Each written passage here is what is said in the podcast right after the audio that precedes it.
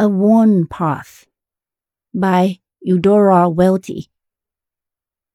Welty was a Pulitzer winning author from the South, known for writing about Southern life in America. The Atlantic published A Worn Path in 1941. It tells the story of an old woman walking a long distance from her home to the center of town.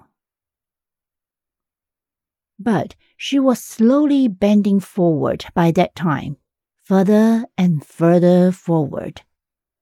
The lids stretched down over her eyes, as if she were doing this in her sleep. Her chin was lowered almost to her knees. The yellow palm of her hand came out from the fold of her apron. Her fingers slid down and along the ground under the piece of money with the grace and care they would have in lifting an egg from under a setting hen. Then she slowly straightened up. She stood erect, and the nickel was in her apron pocket.